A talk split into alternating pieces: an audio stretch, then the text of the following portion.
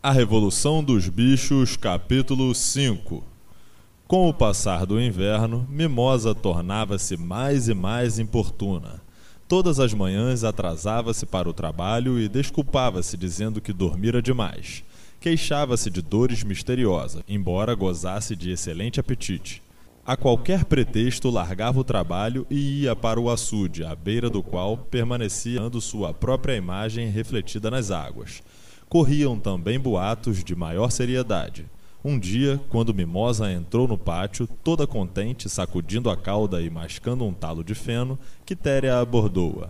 Mimosa, disse ela, tenho um assunto muito sério para falar-lhe.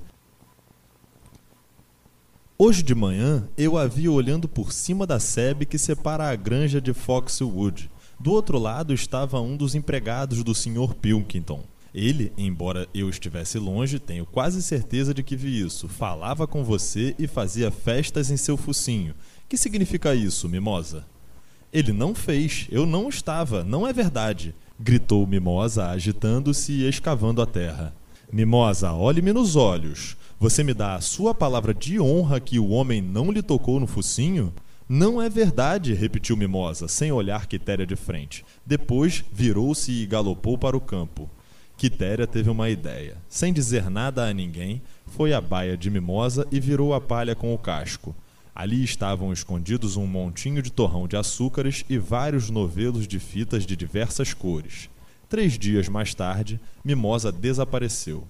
Durante algumas semanas, ninguém teve notícias de seu paradeiro, até que os pombos trouxeram um informe de que a haviam visto na parte mais afastada de Willingdon, atrelada a uma bonita carroça vermelha e preta em frente a uma estalagem. Um homem gordo, de rosto vermelho, calça xadrez e polaina, com todo o tipo de estalajadeiro, dava-lhe pancadinhas no focinho e oferecia-lhe torrões de açúcar. Seu pelo fora recentemente rasqueteado e ela usava uma fita escarlate no tupete. Parecia muito satisfeita, segundo disseram os pombos. Os bichos nunca mais falaram em mimosa. Em janeiro, o tempo piorou terrivelmente. A terra, dura como ferro, não permitia o trabalho no campo. Houve muitas reuniões no celeiro grande e os porcos passaram ao planejamento dos trabalhos a serem realizados na estação seguinte. Fora acertado que os porcos, sendo manifestadamente mais inteligentes do que os outros animais, decidiriam todas as questões referentes à política agrícola da granja, embora suas decisões devessem ser ratificadas pelo voto da maioria. Essa combinação teria funcionado muito bem, não fossem as disputas entre Bola de Neve e Napoleão. Esses dois discordavam sobre todos os pontos em que a discordância era possível. Se um deles propunha o aumento da área de plantio de cevada, podia-se ter certeza de que o outro proporia uma área maior para o cultivo de aveia. Se um dissesse que tais e tais terrenos eram ótimos para plantar repolhos, o outro diria que não prestavam senão para mandioca. Cada um tinha seus seguidores e havia debates violentos. Nas reuniões, Bola de Neve frequentemente obtinha a maioria, por seus discursos brilhantes, porém, Napoleão era o melhor na cabala de apoio durante os intervalos. Obtinha êxito especial com as ovelhas. Ultimamente, essas haviam criado o hábito de balir quatro pernas bom, duas pernas ruim, em ocasiões próprias ou impróprias, e muitas vezes interrompiam a reunião dessa maneira notou-se que mostravam especial disposição de atacar o quatro pernas bom, duas pernas ruim, justamente quando Bola de Neve chegava a um momento crucial em seus discursos. Bola de Neve estudara atentamente alguns números atrasados da revista O Agricultor e O Criador de Gado, encontrados na Casa Grande, e andava com a cabeça cheia de planos sobre invenções e melhoramentos. Falava com grande conhecimento de causas sobre drenagens, ensilagem, escórias básicas e havia elaborado um complexo esquema segundo o qual os bichos evacuariam diretamente no campo, em lugares diferentes cada dia, para economizar o trabalho do transporte do esterco. Napoleão não criava projetos próprios, mas dizia com toda a calma que os de Bola de Neve dariam em nada e parecia aguardar sua oportunidade. De todas as divergências, porém, nenhuma foi tão séria como a do moinho de vento. Muito longe das casas havia uma colina que era o ponto mais alto da granja. Depois de realizar uma pesquisa no solo, Bola de Neve declarou ser o local ideal para a construção de um moinho de vento, que poderia acionar um dínamo e suprir de energia elétrica toda a granja. As baias teriam luz elétrica e aquecimento no inverno. Haveria força para uma serra circular, para a moagem de cereais, para o corte da beterraba e para um sistema de ordenha elétrica. Os animais nunca tinham sequer ouvido falar nessas coisas, pois a granja era antiquada e sua aparelhagem das mais primitivas, e escutaram boquiabertos Bola de Neve fazer desfilar como por encanto, ante sua imaginação, as figuras dos aparelhos mais espetaculares, máquinas que fariam todo o serviço em seu lugar, enquanto eles iriam aproveitar a folga pastando ou cultivando a mente por meio da leitura e da conversação. Em poucas semanas, os planos de bola de neve para o moinho de vento estavam prontos. Os detalhes mecânicos foram retirados principalmente de três livros que haviam pertencido ao Sr. Jones. Mil coisas úteis para sua casa, seja o seu próprio pedreiro e eletricidade para principiantes. Bola de Neve utilizou como estúdio um galpão que antes abrigara incubadoras e cujo piso era de madeira lisa, própria para desenhar. Lá permanecia horas a fio, com os livros abertos sob o peso de uma pedra, e uma barra de giz entre as duas pontas do casco. Andava rapidamente para lá e para cá, traçando linhas e mais linhas e soltando guinchos de excitação. Gradualmente, os planos se transformaram numa complicada massa de manivelas e engrenagens que cobria quase metade do assoalho e que os outros animais achavam completamente ininteligível, mas impressionante. Pelo menos uma vez por dia, cada um vinha olhar os desenhos de bola de neve. Até as galinhas e os patos apareciam, pisando com grande dificuldade para não estragar os riscos de giz. Apenas Napoleão permaneceu desinteressado. Havia se declarado contra o moinho de vento desde o início. Um dia, entretanto, chegou inesperadamente para examinar os planos. Caminhou pesadamente em volta do galpão, olhou detidamente cada detalhe do projeto, farejou-o uma ou duas vezes, depois deteve-se a contemplá-lo por alguns instantes pelo canto dos olhos.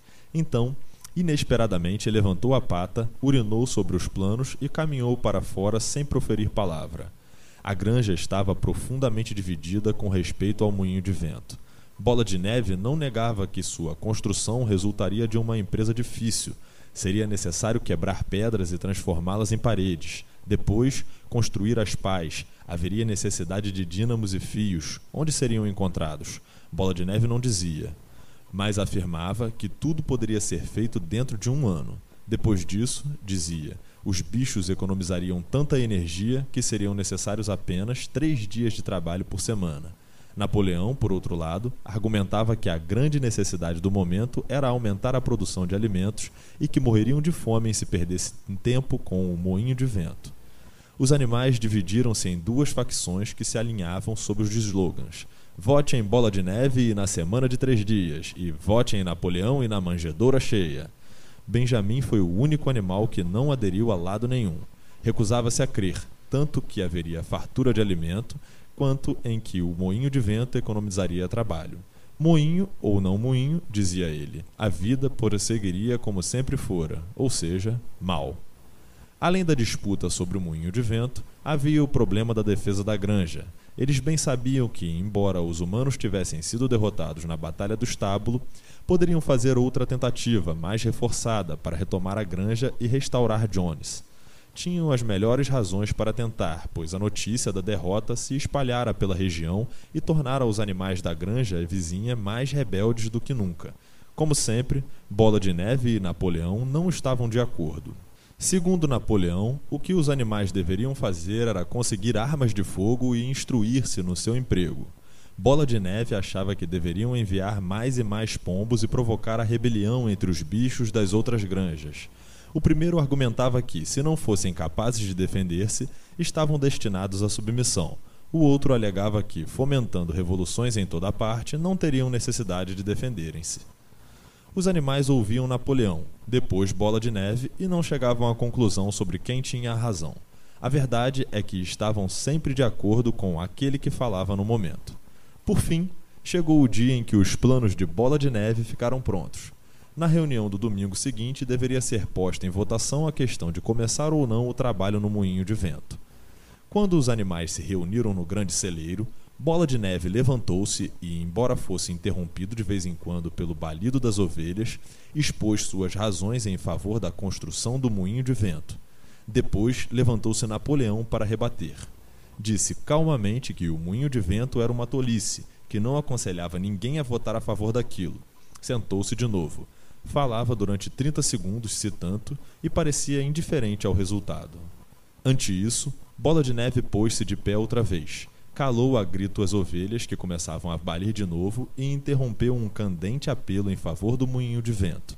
Até então, os bichos estavam quase igualmente divididos em suas simpatias, mas num instante de eloquência, Bola de Neve arrastou a todos. Com sentenças ardentes, pintou um quadro de como poderia ser a granja dos bichos quando o trabalho sórdido fosse sacudido sobre os ombros de todos. Sua imaginação ia agora além de moinhos de cereais e cortadores de nabo. A eletricidade, disse ele, poderia movimentar debulhadoras, arados, grandes rolos compressores, ceifeiras e atadeiras, além de fornecer a cada baia sua própria luz, água quente e fria e um aquecedor elétrico. Quando parou de falar, não havia dúvidas quanto ao resultado da votação. Porém, exatamente nesse momento, Napoleão levantou-se e, dando uma estranha olhada de viés para a bola de neve, soltou um guincho estridente que ninguém ouvira antes. Ouviu-se um terrível ladrido lá fora e nove cães enormes, usando coleiras tachonadas com bronze, entraram latindo no celeiro. Jogaram-se sobre bola de neve, que saltou do lugar onde estava mal a tempo de escapar aquelas presas. Num instante, saiu porta fora com os cães em seu encalço. Espantados e aterrorizados demais para falar, os bichos amontoaram-se na porta para observar a caçada. Bola de Neve corria para o campo em direção à estrada, como só um porco sabe correr mas os cachorros se aproximavam. De repente, ele caiu e pareceu que o apanhariam, mas levantou-se outra vez e correu como um desesperado. Já os cães alcançaram-no de novo. Um deles quase fechou as mandíbulas no rabicho de bola de neve, que o sacudiu bem na hora. Aí fez um esforço extremo e, ganhando algumas polegadas, enfiou-se por um buraco na sebe e sumiu. Calados e aterrados, os animais voltaram furtivamente para dentro do celeiro. Logo chegaram os cachorros, latindo. A princípio, ninguém pôde imaginar de onde tinham vindo aquelas criaturas, mas o mistério logo se aclarou. Eram os cachorrinhos que Napoleão havia tomado as mães e criado secretamente. Embora ainda não tivessem completado o crescimento, já eram uns cães enormes e mal encarados, como lobos.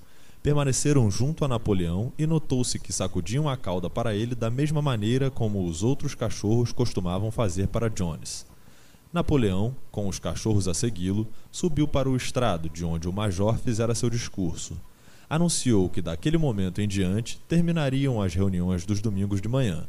Eram desnecessárias perdas de tempo. Para o futuro, todos os problemas relacionados com o funcionamento da granja seriam resolvidos por uma comissão de porcos, presidida por ele, que reuniria em particular e depois comunicaria suas decisões aos demais. Os animais continuariam a reunir-se aos domingos para saudar a bandeira, cantar bichos da Inglaterra e receber as ordens da semana. Não haveria debates. A despeito do estado de choque em que a expulsão de Bola de Neve os deixara, os bichos ficaram desalentados com aquela notícia. Vários teriam protestado se conseguissem achar os argumentos. Até Sansão ficou um tanto perturbado. Murchou as orelhas, sacudiu o topete várias vezes e fez um esforço tremendo para pôr em ordem as ideias mas afinal não conseguiu pensar em nada para dizer. Alguns porcos, porém, tinham maior flexibilidade de raciocínio. Quatro jovens porcos castrados, colocados na primeira fila, soltaram altos guinchos de protesto e levantaram-se falando a um só tempo. Mas os cachorros, junto de Napoleão, soltaram um rosnado fundo e ameaçador, e os porcos calaram-se, sentando-se de novo. Aí estrondaram as ovelhas um formidado balido de quatro pernas bom, duas pernas ruim, que durou cerca de um quarto de hora, acabando com qualquer hipótese de discussão. Mais tarde, Garganta foi mandado a percorrer a granja para explicar a nova situação aos animais. Camaradas, disse, Tenho certeza de que cada animal compreende o sacrifício que o camarada Napoleão faz ao tomar sobre seus ombros mais esse trabalho. Não penseis, camaradas, que a liderança seja um prazer. Pelo contrário, é uma enorme e pesada responsabilidade. Ninguém mais do que o camarada Napoleão crê firmemente que todos os bichos são iguais. Feliz seria ele se pudesse deixar-vos tomar decisões por vossa própria vontade. Mas às vezes poderíeis tomar decisões erradas, camaradas. Então, onde iríamos parar? Suponhamos que tivesseis decidido deixar Bola de Neve com suas miragens de moinho de vento. Logo, Bola de Neve, que sabemos, não passava de um criminoso. Ele lutou bravamente na Batalha do Estábulo, disse alguém. Bravura não basta, respondeu Garganta. A lealdade e a obediência são mais importantes, e quanto à Batalha do Estábulo, acredito. Tempo virá em que verificaremos que o papel de bola de neve foi um tanto exagerado. Disciplina, camaradas, disciplina férrea. Este é o lema para os dias que correm. Um passo em falso e o inimigo estará sobre nós. Por certo, camaradas, vocês não querem Jones de volta, não é mesmo, camaradas? Uma vez mais, esse argumento era irrespondível. Sem dúvida alguma, os bichos não desejavam Jones de volta, e se a realização dos debates do domingo podia ter essa consequência, que cessassem os debates. Sansão, que já tivera tempo de pensar, expressou o sentimento geral. Se é o que diz o camarada Napoleão, deve estar certo. E daí por diante adotou a máxima: Napoleão tem sempre razão, acrescentando-a ao seu lema particular: Trabalharei mais ainda. Já com o tempo melhor, iniciou-se a arada da primavera. O galpão em que Bola de Neve desenhara seus planos para o moinho de vento foi trancado e os desenhos provavelmente apagados. Todos os domingos, às 10 horas, os animais reuniam-se no grande celeiro para receber as ordens da semana. A caveira do velho major, já sem carnes, fora desenterrada e colocada sobre um toco ao pé do mastro, junto à espingarda. Após o hasteamento da bandeira, os animais deviam desfilar reverentemente perante a caveira, antes de entrar no celeiro. Já não sentavam todos juntos como antes. Napoleão, Garganta e outro porco chamado Mínimo, dono de notável talento para compor canções e poemas, aboletavam-se sobre a parte fronteira da plataforma, os nove cachorros em semicírculo ao redor deles e os outros porcos atrás. O restante dos animais ficava de frente para eles, no chão do celeiro. Napoleão lia as ordens da semana num áspero estilo militar e, após cantarem uma única vez Bichos da Inglaterra, os animais se dispersavam. No terceiro domingo após a exclusão de Bola de Neve, os bichos ficaram um tanto surpresos ao ouvirem Napoleão anunciar que o moinho de vento seria, afinal de contas, construído não deu qualquer explicação sobre o motivo que o fizera mudar de ideia, apenas alertando os animais de que essa tarefa extraordinária significaria trabalho muito duro, podendo até ser necessário reduzir as rações. Os planos, entretanto, haviam sido elaborados até o último detalhe. Uma comissão especial de porcos trabalhava neles durante as três últimas semanas. A construção do moinho de vento, com vários outros melhoramentos, deveria levar dois anos. Naquela tarde, Garganta explicou aos outros bichos, em particular, que Napoleão nunca fora contra a construção do moinho de vento. Pelo contrário, ele é que advogara a ideia desde o início, e o plano que Bola de Neve havia desenhado no assoalho do galpão das incubadoras fora, na realidade, roubado de entre os papéis de Napoleão. O moinho de vento era, em verdade, criação do próprio Napoleão. Por que então, perguntou alguém, ele falou tanto contra o moinho? Garganta olhou manhoso. Aí é que estava a esperteza do camarada Napoleão, disse. Ele fingira ser contra o moinho de vento apenas como manobra para livrar-se de Bola de Neve, que era um péssimo caráter e uma influência perniciosa. Agora que Bola de Neve saíra do caminho, o plano podia prosseguir sem sua interferência. Isso era uma coisa chamada tática. Repetiu inúmeras vezes: tática, camaradas, tática saltando a roda e sacudindo o rabicho com um riso jovial. Os bichos não estavam muito certos do significado da palavra, mas Garganta falava tão persuasivamente e os três cachorros que por coincidência estavam com ele rosnavam tão ameaçadoramente que aceitaram a explicação sem mais perguntas. Se você chegou até aqui e gosta desse trabalho, considere apoiá-lo financeiramente. Ali na descrição tem uma chave Pix, caso você queira e possa contribuir.